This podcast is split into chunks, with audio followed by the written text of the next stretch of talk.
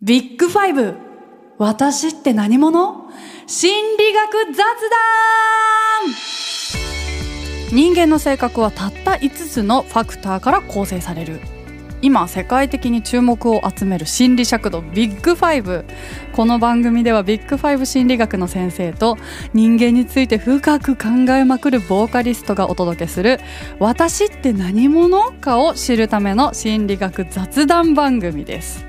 一番身近にいるのに意外と知らない私はもちろん。周りの友人知人上司部下家族など、えー、周りの人のことまで分かっちゃう。この雑談を通して私を知って私のことがちょっと好きになればという思いでお送りしていきます。ぜひ最後まで楽しんで聞いてください。本日もお送りするのは人間について深く考えまくるボーカリスト森彩乃とビッグファイブ心理学の先生谷よりです。谷先生わー。谷先生三回目ですよ。三回目ですね。いや楽しいですね。楽しいですねこんなんでいいのかなとか思いながら もうやりたい放題でね、はい、あの喋らせて、まあ、雑談ですもんね。そうそうそう、雑談番組なんでね、はい、聞いてる皆さんも気楽にね、ね、楽しんで聞いてもらえたらなと思います、えー、前回まではビッグファイブって何かっていう根本のお話から実際に私森がビッグファイブ診断を番組内でやって結果を受け止める模様をお送りしてきました。その診断をね受けてくれたリスナーさんもねすでにいるかなと思うんですがまだ受けてないって方は、えー、概要欄にリンクを貼ってありますのでまずはビッグファイブ診断を、えー、やってみてえー、聞いてもらえたらなと思います。でそもそもビッグファイブって何って今ね聞きながらこのエピソードから聞いててビッグファイブって何って思ってる方もいるかもしれないのでそういう方はまずね最初のエピソードを聞いてもらえたらね、えー、ビッグファイブについてわかると思います。というわけで、えー、今回からこのビッグファイブ5因子、え、それぞれについて細かく紐解いていこうと思います。今回は外交性についてです。ビッグファイブ私って何者？外交性のなんか高い外交性が高いとか低いとか、まあ、よく言うじゃないですか。で、えー、私の外交性の結果は高めでしたよね。そうです、えー、偏差値60ですからかなり上位の方に入りますね。じゃあいわゆる外交性がまあ高い人間か低い人間かって言われたら森は高い人間だぞっていうねことですね。じゃあその外交性が高めな森が、まあ、まず思う外交性っていうもののイメージ。例えばあの知らない人がいる場面とかでも積極的にその人と会話をするかとかあとあのたくさんの人が集まる場所に、まあ、そもそも行くか行かないかとか。でそれがあの行きたくて行くっていうタイプの人もいるだろうしちょっと緊張するけどあのその人付き合いとかそういうの大事だなって思っていくとかなんかいろんなタイプがあると思うんですけど私は自分ではうん結果はその高め外交性高めだったんですけど結構人が集まってる場所とかは苦手なんですよね。すごく人に気を使ってしまうのでなんか帰った後にぐったり疲れたりすることが多くてただなんか行きたいっていう気持ちもあってすごい裏腹というかそのバランスがなんか自分で帰ってきてああ疲れちゃったとか緊張したなとかあ変にハイテンションに喋りすぎたなとか そういうことを。そうですね、今、うん、今ですねってツッコミが来ましたけどあ今はそのすごい楽しくやってるんですよ。あでも帰って疲れてるのかなこれ。まあでもなんかそういうあのとにかく人といるのが好きとかあ一人で家にこもってるのが好き。なんか自分の時間を取るのが好きっていうのがまあその外交性の反対の内向的みたいな、うん、まあそんなイメージなんですけどどうですか？先生。はい。まずやっぱり人と話すのが好きで集まりが好きというのは外交性の典型的なですね、えー、ままあ、行動の、えー、傾向だと思います。うんうん、で緊張しやすかったり、気を使って疲れてしまうっていうのはこれは神経症が高いところで説明がつきますのでね、はい、ここはやっぱり別のものとしてですね。あの切り分けるわけですね。だから外交性が高くて、うん、まあ後で出てくるんですけどね、神経症傾向が高いところが今の話には出てきたいきなり紐解かれた 気持ちいい ずっと一人でうだうだ今まで悩んでたことがそういうことだったのかっていきなり分かっちゃった。嬉しい。まあじゃあなんか外交性高い人はそういうじゃあ人と話すのが好きとか、ね、人に会うのが好きっていうタイプだと思うんですけど、うんなんか低い人の特徴とかってどんな感じなんですか？低い人は一人で落ち着いて過ごすのが好きであったりしますのでまあ、まさにアウトドアとインドア派の対比で表すこともできるかなと思いますね。なるほど。なんか自分の時間を、まあ、邪魔されたくないとか、ねはい、自分の時間大切にしたいとか。はいそういう感じなのかな。そうですね。お家でゆっくり読書をして過ごしたいとかですね。孤独な活動とかが好きだったりするっていうのがね、一つの特徴ですね。確かになんか人と何かをするのが好きな人と、あの自分ですごいマイペースになんかじっくりとね人に邪魔されずに何かするのが好きみたいなタイプってあるようなそうですよね気がしますよね。あやっぱりこうやって喋ってると周りの人があの顔がね浮かんできたりするんですけど私ボーカルなんですけど、まあ、ベースの内田っていうやつがいましてね、まあ、私はその外交性高いっていう結果が出たじゃないですか。内田はその一人でなんか黙々と作業をやるみたいなことが大好きなの、うん、大好きっていうか何なんだろう。向い勝手に思ってるんですけど、まあ、向いてるっていうか、まあ、曲作りとかも一人でもう無我夢中にずっとやり続けててそれが苦じゃないっていうか、うん、うん、だからもしかして私とは逆なのかなって勝手に今想像しました、ね、逆かもしれないですね、はい。まあ、実際にですねこの外交性とですね、社会的ネットワークの大きさの関係を調べた先行研究があってまあ社会的ネットワークの大きさは例えば LINE とかの友達の数とかを見れば、たくさん出てる人は大きい人であんまりのない人はまあ小さい人ってなるんですけど、外交性が高い人ほどネットワークが多いよと。友達多いよと。あのフェイスブックとかでもたくさんあの友達並んでる人が多いよっていうふうにね 言われてます、はい、そういうところで分かりやすいわけですね。はい、ね。まあねでも多ければいいってもんでもないですよね。うんうんうんそれはすごくそう思います。うん、だ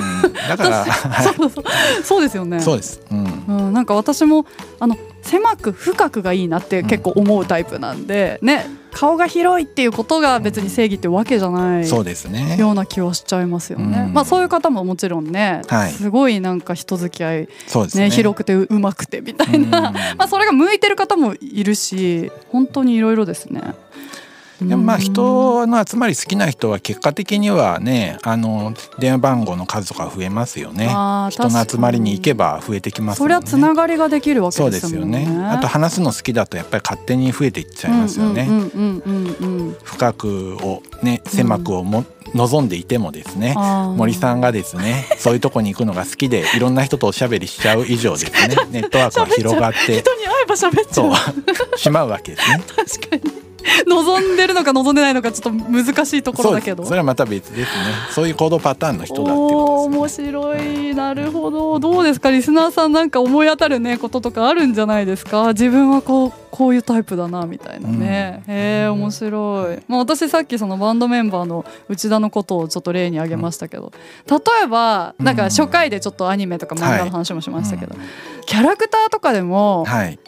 なんかどうなんですか？そういう世界の中でも外交性高いやつとか、はい、低いやつとかってすごいある気がするんですけど。そうですね、うん、基本的にはあの明るくて元気なキャラクターは大体外交性が高いと考えればいいとは思うんですけど、うん、私よく授業の例で出すのは外交性高い人は明石家さんまさんみたいなあのおしゃべりモンスターみたいに言われるような人ですね。完全にそうはい、元気ですごくよく喋って明るくってよく笑うっていうのはわかりやすい例。外交性の例にね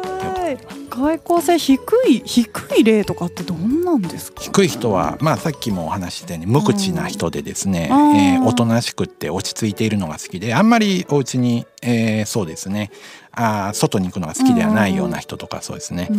たまに例として上がるのがですね、うん、えー、ガンジーがですね内向的な人の例として 上がるわけですよね。なるほど。修行僧みたい 修行僧みたいな感じで静かにですね大自然の中で心を沈めて 考えてる人物静かに。すごいあの明石家さんまさんとガンジが対局にいるってことですね。振れ幅が大きいですね今頭の中にポワポワポワンって浮かんでますけどね、はい、えあの例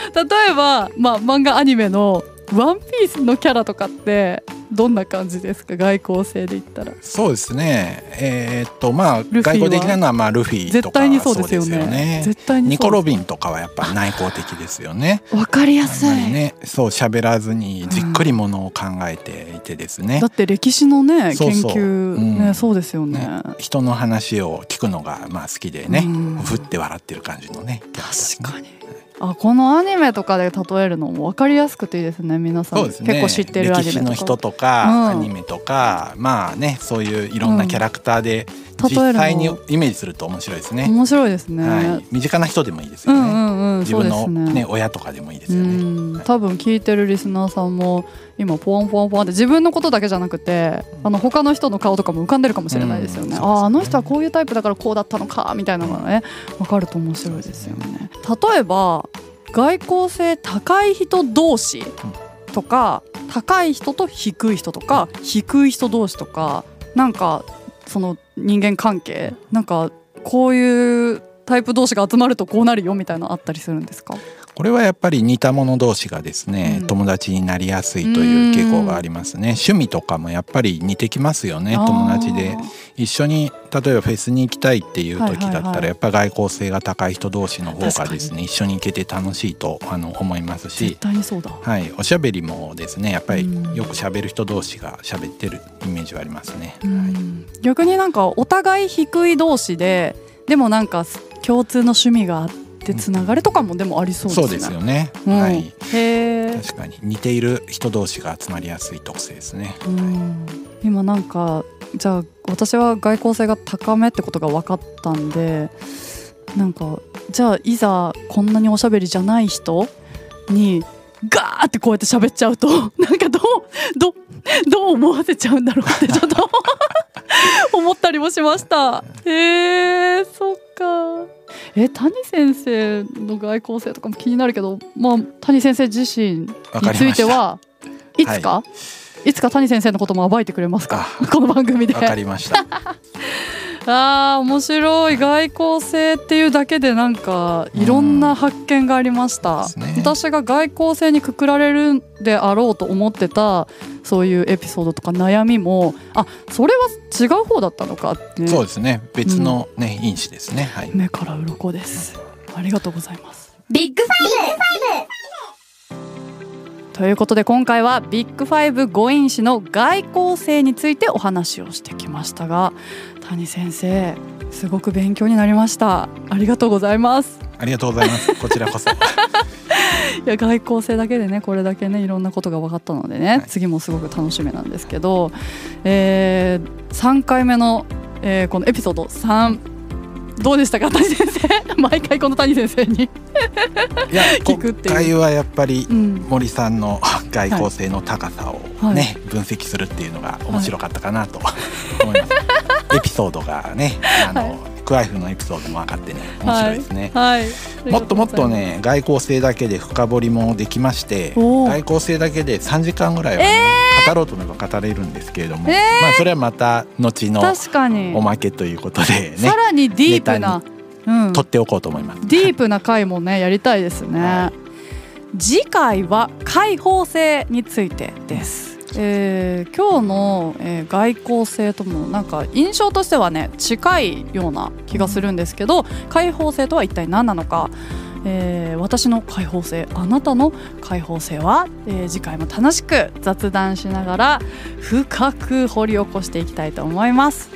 この番組では今後もビッグファイブ分析を通して私って何者？を紐解いていきます。定期的に配信していきますので応援の意味も込めて番組のフォローをよろしくお願いします。フォローしてくださると通知がいきますよ。また番組への疑問質問ご意見なども概要欄のアンケートフォームからどしどし送ってください。そしてこの番組で取り扱っているビッグファイブ診断は概要欄から、えー、リンクに飛ぶと無料で受けられますのでそちらもぜひ診断してみてくださいというか絶対に診断してみてほしいです。ですね先生。はい。よろしくお願いします。それじゃあ今回も谷先生ありがとうございました。こちらこそありがとうございました。それではまた次回お会いしましょう。さようならビッグファイブ私って何者？心理学雑談では月額500円でサポーターを募集しています。サポーターになっていただいた方には番組オリジナルステッカーをお送りして月1回の収録の一部を見学してもらいながら質問にも答えていこうと思います。詳しくはこのエピソードの概要欄からチェックしてください。あなたもこの番組の輪に入りませんか？たくさんのご参加お待ちしています。